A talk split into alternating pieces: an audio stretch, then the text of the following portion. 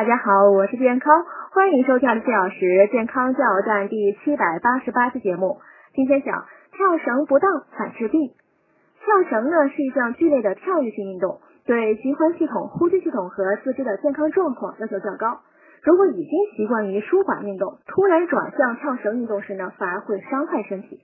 比如加剧心血管系统和呼吸系统的负担，增加心肌缺血和呼吸窘迫的概率，出现胸闷气急，甚至会诱发中风或心肌梗死，加重膝关节负担，诱发或加剧膝关节功能的衰退。中老年人身手并不敏捷，协调性不佳，跳绳呢难免磕绊，易摔跤导致骨折。